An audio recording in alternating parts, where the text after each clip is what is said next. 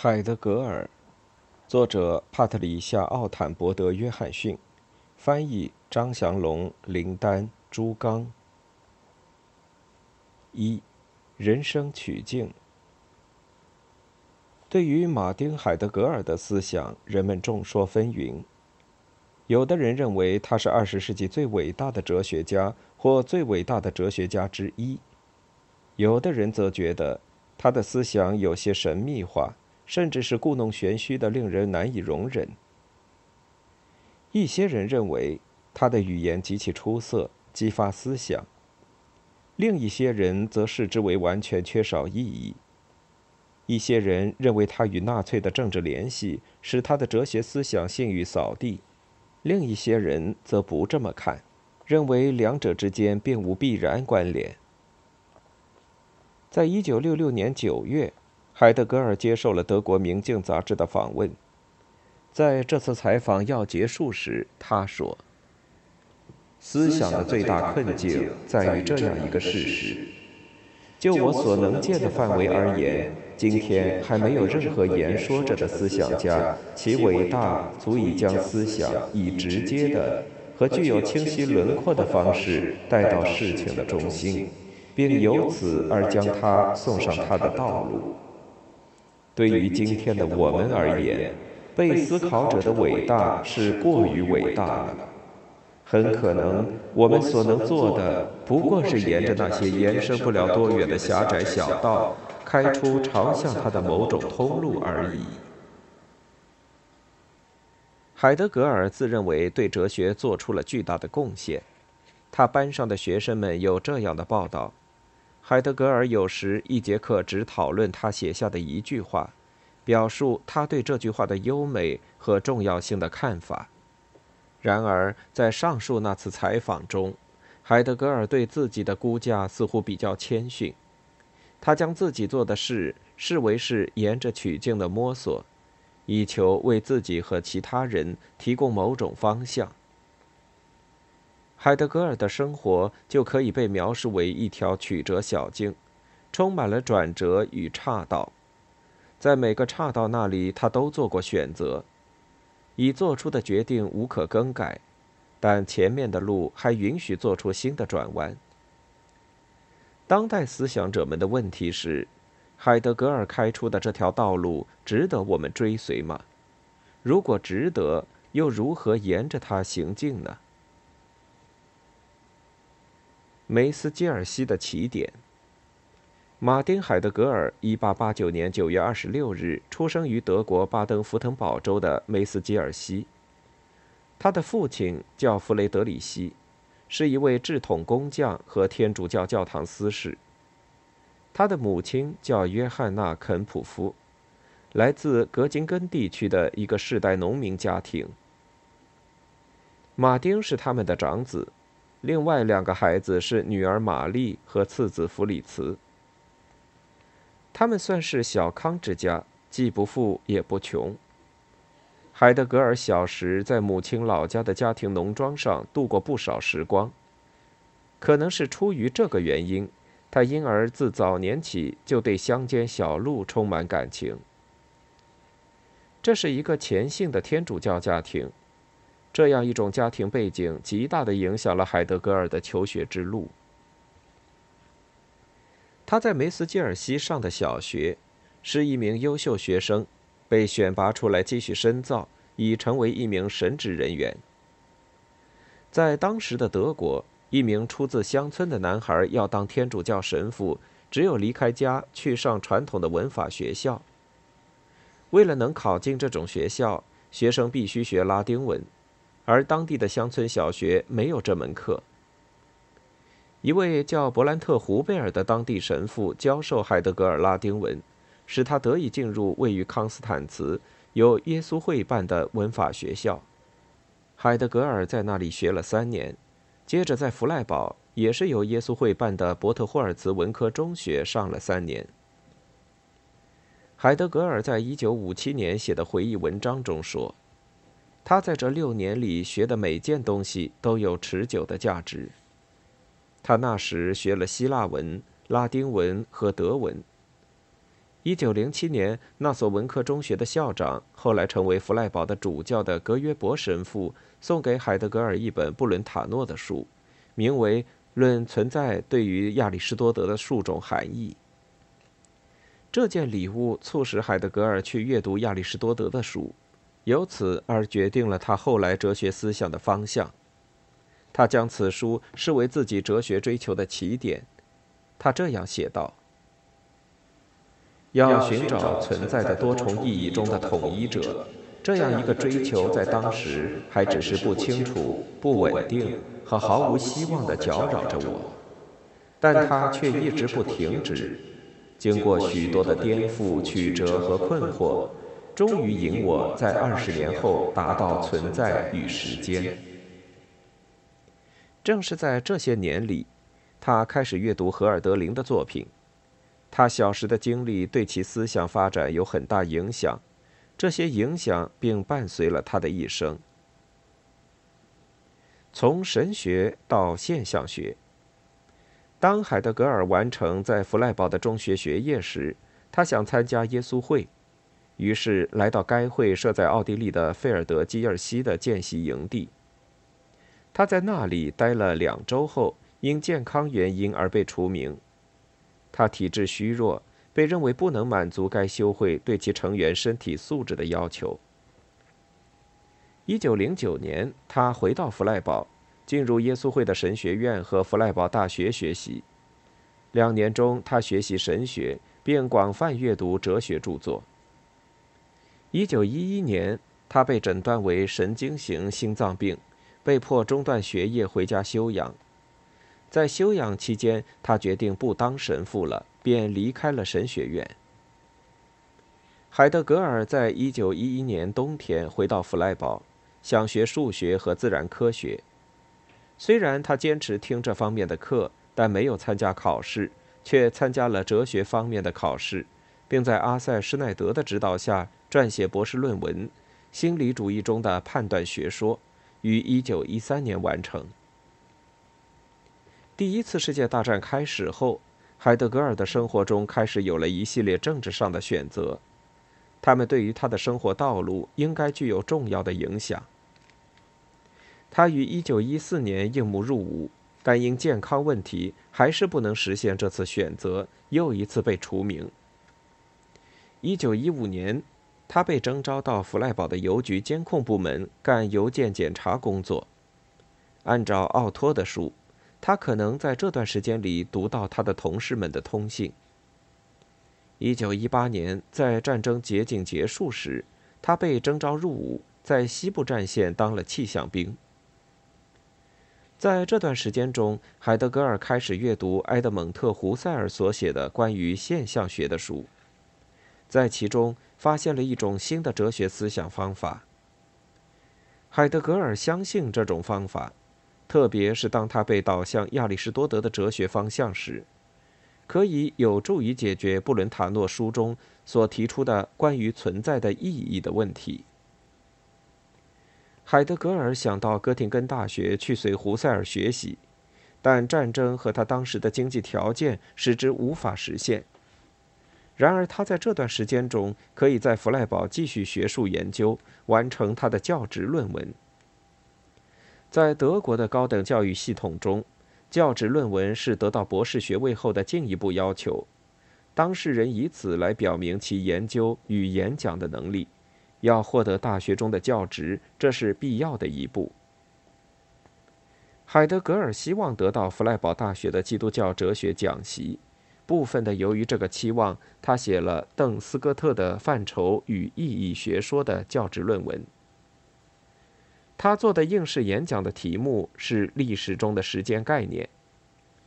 在写于这段时间的学术履历中，他表示想终身从事这方面的研究。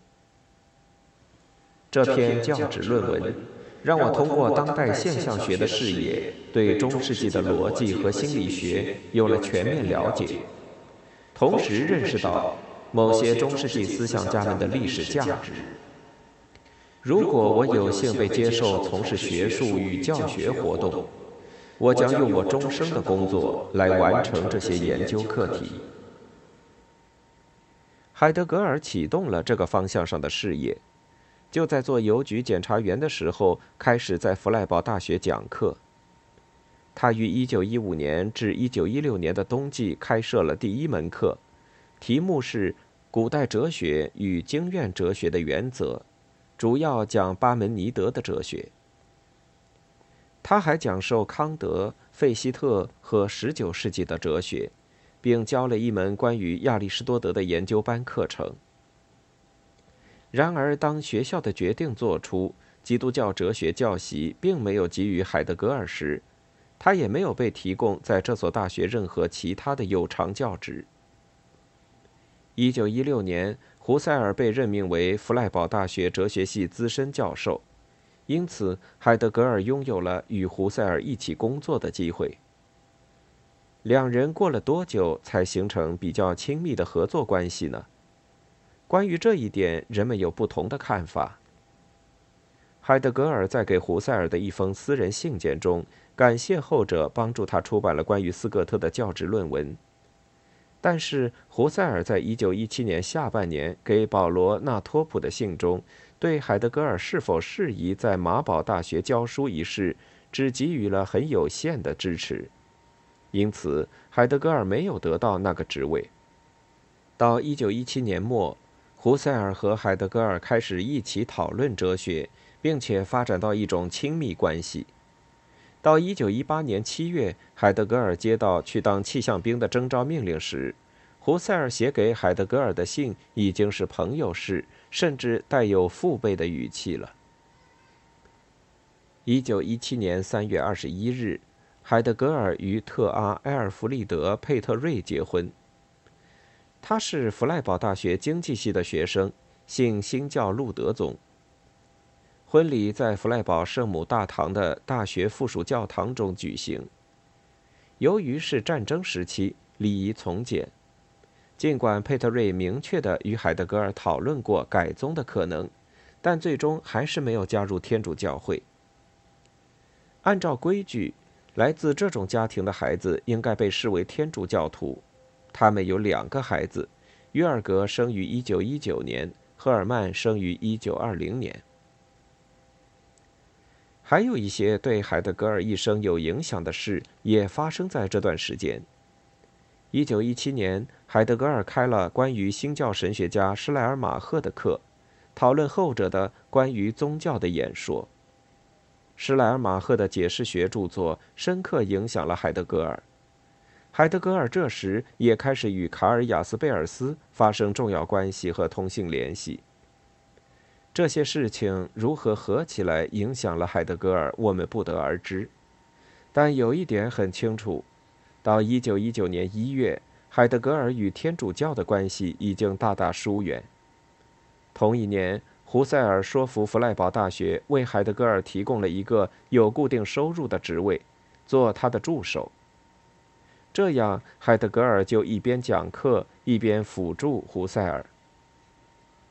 海德格尔作为一位有思想激发力的年轻教师的名声也开始增长和传播，同时，他开始了《存在与时间》的创作。胡塞尔非常关注海德格尔的发展。根据一个传闻，胡塞尔自己花钱为海德格尔购买路德的著作。但是，当海德格尔作为胡塞尔的助手来从事现象学研究时，他采取了与胡塞尔不同的方向。他相信，现象学的真谛在于看出为现代科学技术倾向所遮蔽着的那个思想维度。他希望运用现象学方法来研究古希腊人，特别是亚里士多德。会使思想重获生机，克服二十世纪的精神危机。一九二二年，马堡大学又出现了一个教席空位，这次胡塞尔的推荐信是高度肯定的，海德格尔获得了任命。马堡年代，海德格尔在马堡的那些年，一九二三至一九二八年，是他焕发创造性的时期。他的讲课使听者兴奋不已。据汉斯·乔治·嘎达莫尔回忆，即使海德格尔早上七点开始讲课，教室中也仍然挤满了人。除了教学，他还经常与同事们讨论问题，其中意义深远的是他与新教神学家鲁道夫·波尔特曼的每周谈话。这些谈话影响了双方以及二十世纪的基督教神学。也正是在这段时间，海德格尔与汉娜·阿伦特建立了哲学的和私人的关系。阿伦特是海德格尔在马堡的学生，年方十八岁。成了三十五岁的海德格尔的情人。阿伦特是犹太人，因而他们之间的私人关系在第二次世界大战中就中断了。阿伦特将现象学运用到政治学中，就是受到海德格尔的影响。他还在美国宣传海德格尔的著作。尽管海德格尔与纳粹有过联系，但阿伦特在一九五零年又重续与海德格尔的友谊。他们的关系这些年来受到关注，出现了一些相当不错的资料，可供进一步研究。就在马堡，海德格尔写出了《存在与时间》。毫无疑问，这本书是二十世纪最重要的哲学著作之一，但它却是在相当仓促的情况下被写成和出版的。写作的开端可以回溯到海德格尔在弗赖堡的那些讲课。一九二六年，尼考拉·哈特曼的离去使马堡大学哲学系出现一个教授空额。于是，在系主任的催促下，海德格尔集中精力把稿子写完。那年春天，他在托特瑙山中靠近自己家的一间小房中紧张工作了三个月。期间，胡塞尔曾经加入，与海德格尔讨论此书中的某些章节。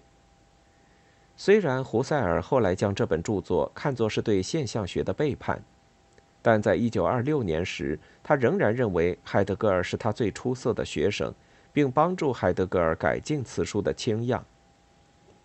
这本书于1927年在未完成的情况下就出版了，以后也没有得到续完。下面的第二和第三章就是对此书的介绍。胡塞尔于1928年退休，海德格尔被选作他的继承者，于是他回到弗赖堡和挤满了成百上千学生的演讲厅。弗赖堡与国家社会主义。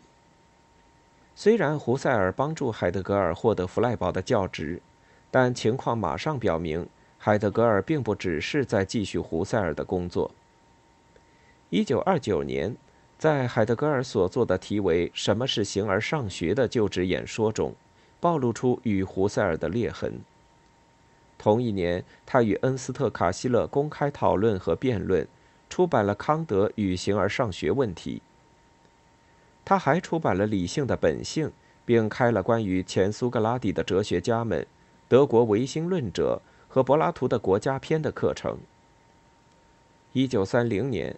柏林大学请他去任教授，但他出于对乡土的热爱和对于大都市的厌恶而拒绝了。虽然回到弗赖堡似乎是海德格尔走向哲学伟大事业大道的重要一步，但实际上这也让他的生活陷入艰难和巨变。人们都知道，在这一段时间内发生的政治事件。一九三三年一月，希特勒被任命为德国总理。很快就终止了宪法和公民权利。他在三月成了独裁者，并开始实施反犹太人政策。一九三三年四月，海德格尔被选为弗赖堡大学校长，并很快正式参加纳粹党。他当了一年校长，就于一九三四年四月辞职，但并没有退出纳粹党。这件事深刻地影响了人们对海德格尔思想的接受。他的政治行为导致了人们对他的哲学思想的严肃质疑。可以肯定的是，海德格尔在政治上从来就是保守的，并且反对共产主义。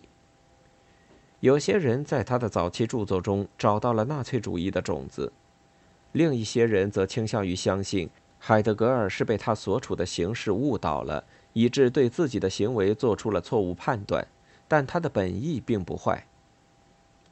他们认为不应该依据海德格尔的政治选择来理解他的哲学著作，因为两者之间没有清楚的必然联系。至今已有不少书讨论这个问题。尽管眼下这本小书不可能解决它，但还是提供了一点有关信息。人们也可以把参考书目中列举的一些著作当作起点，以助于对海德格尔与国家社会主义的关系做进一步研究。那些与海德格尔关系最亲密的人们的叙述，使我们可以肯定，海德格尔确实在政治上陷入了国家社会主义。相信这将使他能够直接面对时代的精神危机。当然，那时并不只是他一个人相信有这种危机，他的许多学生信服他的思想，就是因为他们在他的著作中找到了应对这种危机的道路。卡尔·莫约林在《海德格尔与纳粹主义者》一文中认为，海德格尔的错误可能在于。他相信集权政府能够重建由于现代性的来临而遭破坏的精神与国家的统一。海德格尔似乎相信，当了大学校长，他就能改革德国的大学，让他们符合德国人民的精神需要。按照海德格尔自己的说法，他在一九三四年初就看出他的思想对国家社会主义毫无影响，他必须从校长位置上退下来。于是，当纳粹当局要求他开除医学院和法学院的院长时，他就辞职了。他还拒绝参加他的继任者的就职仪式，这样他又重执教鞭。一九三五年，他做了题为《艺术作品的本源》的演讲。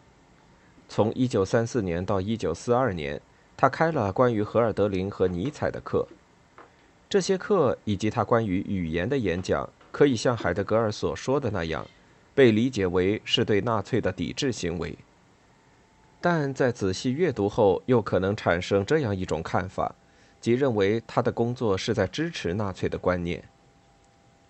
甚至在一九三四年之后，还有报道说海德格尔佩戴纳粹的徽标，并迟至一九三六年还行纳粹礼。卡尔·勒维特与嘎达莫尔这些海德格尔早期的学生或朋友就是这么说的。然而，上过海德格尔四十年代早期课的瓦尔德·比梅尔报告说，海德格尔根本没有行过纳粹礼。关于这些事情的解释，似乎没有一个是没有问题的。一九四四年，海德格尔被学校当作基本无价值的或非必须人员。被征召入由老幼人员组成的后备役，并被指定到莱茵河边挖防坦克战壕。具有讽刺意味的是，当战争结束时，在法国军队占领期间，海德格尔再一次被定为无价值的。这一次，他的政治判断是现实主义的。他知道自己与大学的联系是危险的，于是申请荣誉退休教授身份。而这意味着他将不再教书，但保持研究身份。大学的清除纳粹委员会作出决定，认为海德格尔只在做校长的那段时间里才是一名纳粹，并建议当局同意他的申请。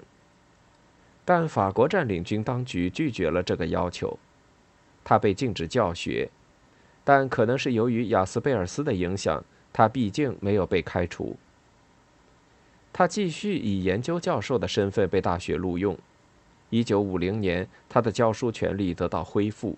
1951年，他得到了荣誉退休教授的身份。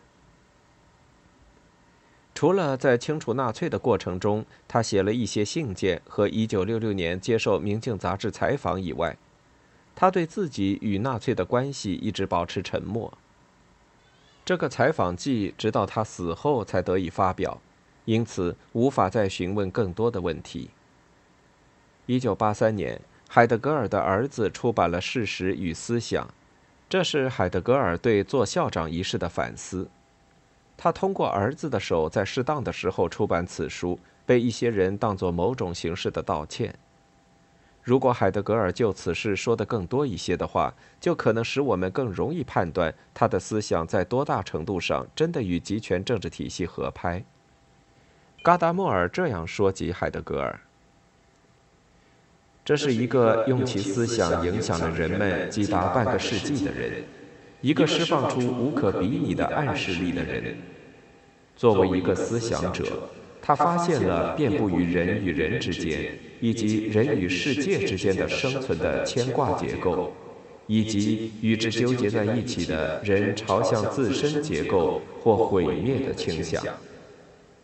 然而，这样一个人也能够让虚幻的东西来主宰自己的行为。海德格尔的沉默是可耻的，但这沉默既不能当作拒绝阅读他的著作，也不能当作否定他的思想价值的理由。但他的确是提出一个问题的理由。这个问题就是他的思想具有什么政治含义，以及他将把我们导向何方。他还是使我们将哲学与政治不看作完全无关的理由吗？要知道。哲学家是生活在一个政治世界之中，并对他负有责任的。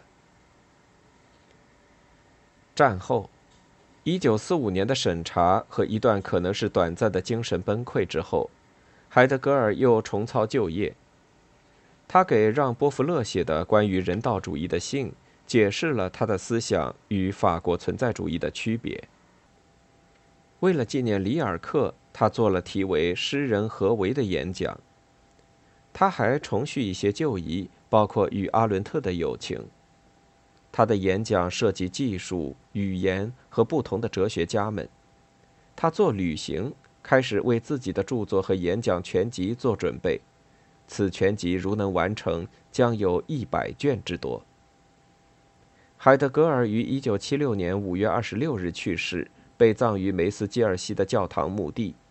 葬礼上做了天主教的弥撒。由他那位当神父的侄子主持。乡间曲径的召唤。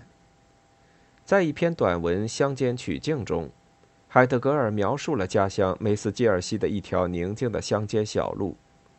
他同时还描述了他所经历的思想召唤。他这么写道：“这乡间曲径的召唤不是很清楚，这是一个灵魂在说话，还是世界或神？”在发话。海德格尔的思想最好被理解为对于一种召唤的回应。在考察他的思想之时，重要的是要记住，这个召唤的来源对于他而言是不清晰的。